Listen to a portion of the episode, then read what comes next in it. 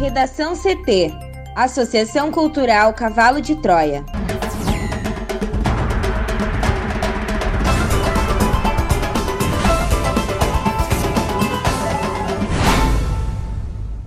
Agora, no Redação CT.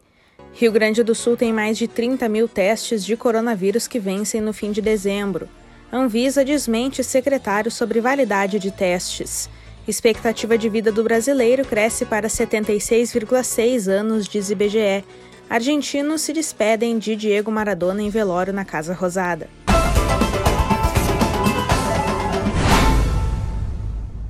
Eu sou a jornalista Amanda Hammermiller, este é o Redação CT da Associação Cultural Cavalo de Troia. Tempo nublado em Porto Alegre, a temperatura é de 27 graus. Boa tarde. A instabilidade ganha força e se espalha pelo Rio Grande do Sul nesta quinta-feira. O Instituto Nacional de Meteorologia emitiu alerta de tempestade para o estado, chamando atenção para o risco de pancadas intensas a qualquer hora do dia, que podem chegar acompanhadas de descargas elétricas, vento forte e eventual queda de granizo. O calor continua. Em Porto Alegre, a temperatura chega a 29 graus. A previsão do tempo completa daqui a pouco.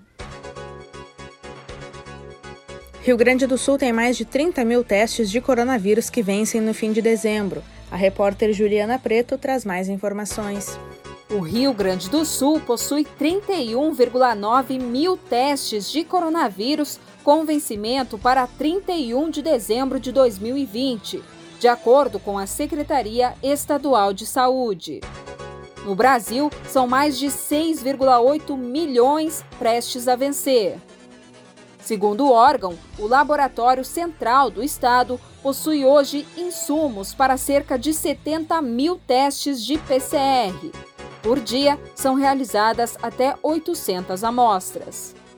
O restante da demanda é encaminhada para análise em laboratórios fora do estado, no Rio de Janeiro e Paraná. Com esse projeto, outras 3 mil amostras por dia são realizadas em pessoas com síndromes gripais no Rio Grande do Sul. A secretaria destaca ainda que, apesar da quantidade de exames em estoque ser próxima do tempo estimado de uso até o final do ano no LACEN, o órgão aguarda o posicionamento do Ministério da Saúde sobre a utilização dos insumos com prazo de validade estendido, após a validação da Agência Nacional de Vigilância Sanitária. O Ministério informou por meio de nota no domingo que espera receber, ainda nesta semana, da Anvisa, os estudos de estabilidade estendida para os testes estocados, ou seja, que indiquem a viabilidade de prorrogar essa data de vencimento.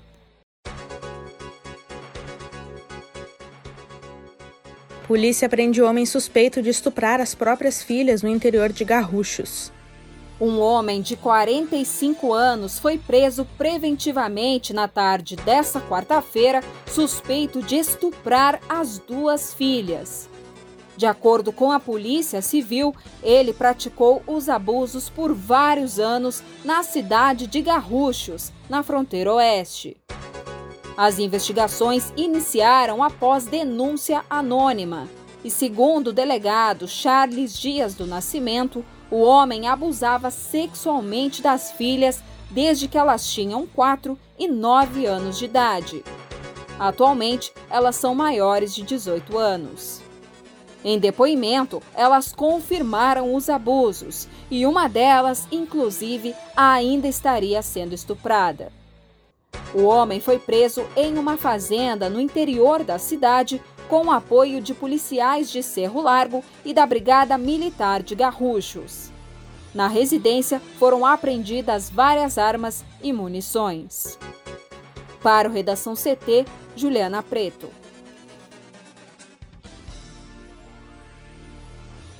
A Secretaria Estadual da Saúde do Rio Grande do Sul concluiu a análise feita em amostras de picolé suspeitos de causar intoxicação em mais de 200 pessoas em cidades do estado. Segundo a pasta, não foi detectada a presença de microorganismos. As amostras foram coletadas pela Vigilância Sanitária Municipal de Sapiranga, na fábrica da marca Frutibon, da empresa Caliston Otoniel Oliveira, localizada na cidade. Apesar disso, a secretaria explicou que os exames ainda são considerados inconclusivos, pois os resultados obtidos até o momento referem-se à pesquisa de algumas bactérias específicas nos produtos, as quais não foram identificadas. Algumas amostras de picolés coletadas nas residências de pessoas que tiveram sintomas durante o surto foram encaminhadas para a pesquisa de vírus no Laboratório de Virologia da Fiocruz, no Rio de Janeiro, já que o Laboratório Central do Rio Grande do Sul não possui suporte laboratorial para este tipo de análise. Segundo a Fiocruz, a previsão de conclusão da análise é de duas semanas. O surto de intoxicação começou em Xangri-Lá, no litoral norte do Rio Grande do Sul. Mais de 140 pessoas procuraram atendimento médico na cidade com sintomas como náusea, vômitos, dor abdominal e diarreia após a ingestão de picolés da empresa Caliston Otoniel Oliveira, que fabrica a marca Frutibon. De acordo com a secretaria, nenhuma dessas pessoas teve necessidade de hospitalização. As cidades de Gramado, na Serra e Sapiranga, onde o picolé é produzido, também registraram casos. A Anvisa desmente secretário sobre validade de testes. Juliana. Em audiência na Câmara dos Deputados, nessa quarta-feira, o Ministério da Saúde minimizou a notícia de que cerca de 7 milhões de testes PCR encalhados em seu armazém em São Paulo estejam próximos de perder a validade. O secretário nacional de Vigilância em Saúde, Arnaldo Medeiros, disse que esse prazo é cartorial, definido pela Anvisa apenas para entrada emergencial do produto no país.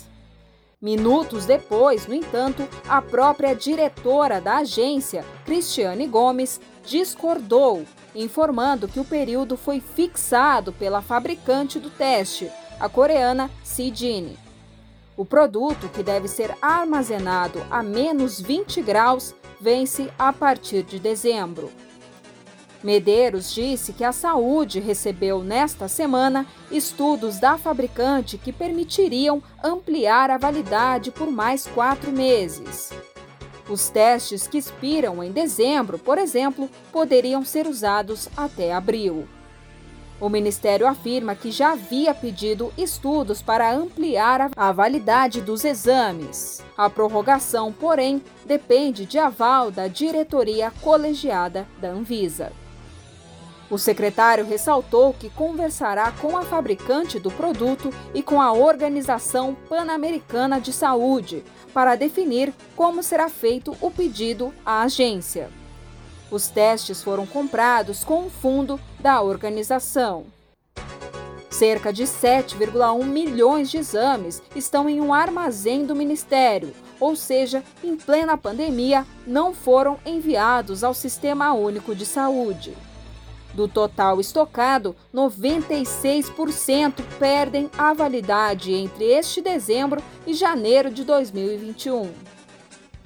Durante a audiência na Câmara, Medeiros chegou a afirmar que na caixinha do kit para testagem a validade cartorial era de 6 a 8 meses. E disse ainda que alguns reagentes usados para o teste teriam data de vencimento até 2023. Após a manifestação da diretora da Anvisa, porém, ele admitiu que, apesar de os componentes terem diferentes validades, o exame só pode ser feito até a data indicada pela embalagem. A diretora da Anvisa afirmou que a agência fará análise técnica sobre o pedido de ampliação da validade, mas ressalvou que a solicitação ainda não foi encaminhada. A expectativa de vida do brasileiro subiu três meses em 2019, passando de 73,3 anos em 2018 para 76,6 anos, segundo os dados divulgados nesta quinta-feira pelo IBGE. Os dados estão na tábua completa de mortalidade de 2019, publicada no Diário Oficial da União. O aumento, embora pequeno, mantém a tendência de crescimento da taxa por anos consecutivos. Há quase 10 anos, em 2011, a esperança de vida do brasileiro era de 74,1 anos. No ano seguinte, passou para 74,6 e depois para 74,9 anos. Em 2014, a taxa ficou em 75,2 anos, em 2015, 75,5 Em 2016, 75,8, 2017, 76 anos e em 2018 foi então de 76,3 anos. O IBGE deve detalhar o documento ainda nesta quinta-feira. Os dados apresentam as expectativas de vida às idades exatas até os 80 anos, trazendo informações por sexo. A tábua de mortalidade é usada como um dos parâmetros para determinar o fator previdenciário no cálculo das aposentadorias do regime geral de previdência social. No Redação CT, agora previsão do tempo com Juliana Preto. A manhã de quinta-feira foi de instabilidade no Rio Grande do Sul. A chuva, porém, não baixou a temperatura. A madrugada foi quente, com 22 graus em Porto Alegre em Tramandaí e 17 em Vacaria. A previsão é de temporais pelo estado. Uma frente fria avança nesta quinta, provocando forte chuva e acumulados significativos, segundo a Somar Meteorologia. A Defesa Civil fez um alerta na noite desta quarta, válido por 12 horas, sobre o risco para ventos fortes e queda de granizo nas regiões sul, fronteira oeste e campanha. Nas demais áreas, o dia será de chuva intercalado com tempo nublado. A temperatura será mais baixa do que foi ontem, com previsão de máxima de 29 graus na capital e 32 em Erechim. Obrigada, Juliana. O corpo de Diego Armando Maradona começou a ser velado por volta das seis da manhã desta quinta-feira na Casa Rosada, a sede do governo da Argentina. Nas primeiras horas, a entrada do público no local tem sido marcada por pequenos tumultos devido à quantidade de pessoas. O velório deve ocorrer até às 16 horas. Imagens mostram uma multidão formar fila na Plaza de Maio, em frente à Casa Rosada, para prestar uma última homenagem ao ídolo argentino. O enterro também será nesta quinta-feira em um cemitério na periferia de Buenos Aires, onde seus pais estão enterrados, segundo o porta-voz do ex-jogador de futebol. Por volta das sete e meia da manhã, houve um princípio de confronto entre a polícia e torcedores que foi controlado. Muitos tentavam entrar ao mesmo tempo no local, mas o fluxo é controlado na porta do Palácio Presidencial. Dentro do palácio, torcedores emocionados jogam flores e camisetas sobre o caixão, que está fechado e coberto pela bandeira da Argentina e por camisas da seleção e do Boca Juniors.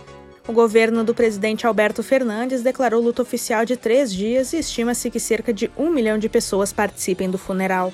Maior jogador da história da Argentina e lenda do futebol mundial, Maradona morreu aos 60 anos após sofrer uma parada cardiorrespiratória em casa. Maradona sofreu um infarto enquanto dormia, segundo o resultado preliminar da autópsia revelado pelo jornal argentino La Nación nesta quinta-feira. O mesmo jornal afirma que Maradona morreu por uma insuficiência cardíaca aguda, congestiva e crônica que gerou um edema agudo no pulmão, segundo o documento. O corpo de Maradona chegou à Casa Rosada por volta de uma e meia da madrugada e primeira cerimônia foi realizada com a presença dos familiares. Sua mulher Cláudia e seus filhos estavam no local. A imprensa argentina diz que jogadores da seleção argentina de 1986, que ganharam a Copa do México junto com o craque argentino, também foram ao Palácio Presidencial. Maradona deixa três filhas e dois filhos e uma trajetória vitoriosa no futebol. Ganhou a Copa do Mundo de 1986 com a seleção argentina e foi vice em 1990. Passou por grandes clubes como Boca Juniors, Barcelona e Nápoles e atuou como técnico, inclusive dirigindo a seleção argentina na Copa do Mundo de 2010. Além de um ídolo dentro dos estádios, Maradona consagrou-se também com fortes embates contra poderosos na política. Era apoiador declarado do líder da Revolução Cubana, Fidel Castro, e do presidente da Venezuela, Hugo Chávez. Em sua trajetória, o atleta atacou dirigentes de clubes, a Federação Internacional de Futebol, a FIFA, e até o Papa João Paulo II, sempre protestando contra a desigualdade de riquezas e de poder. Redação CT. Apresentação Amanda Hammermiller. Colaboração Juliana Preto. Uma produção da Associação Cultural Cavalo de Troia com o apoio da Fundação Lauro Campos e Marielle Franco. Próxima edição amanhã, a uma hora. Boa tarde.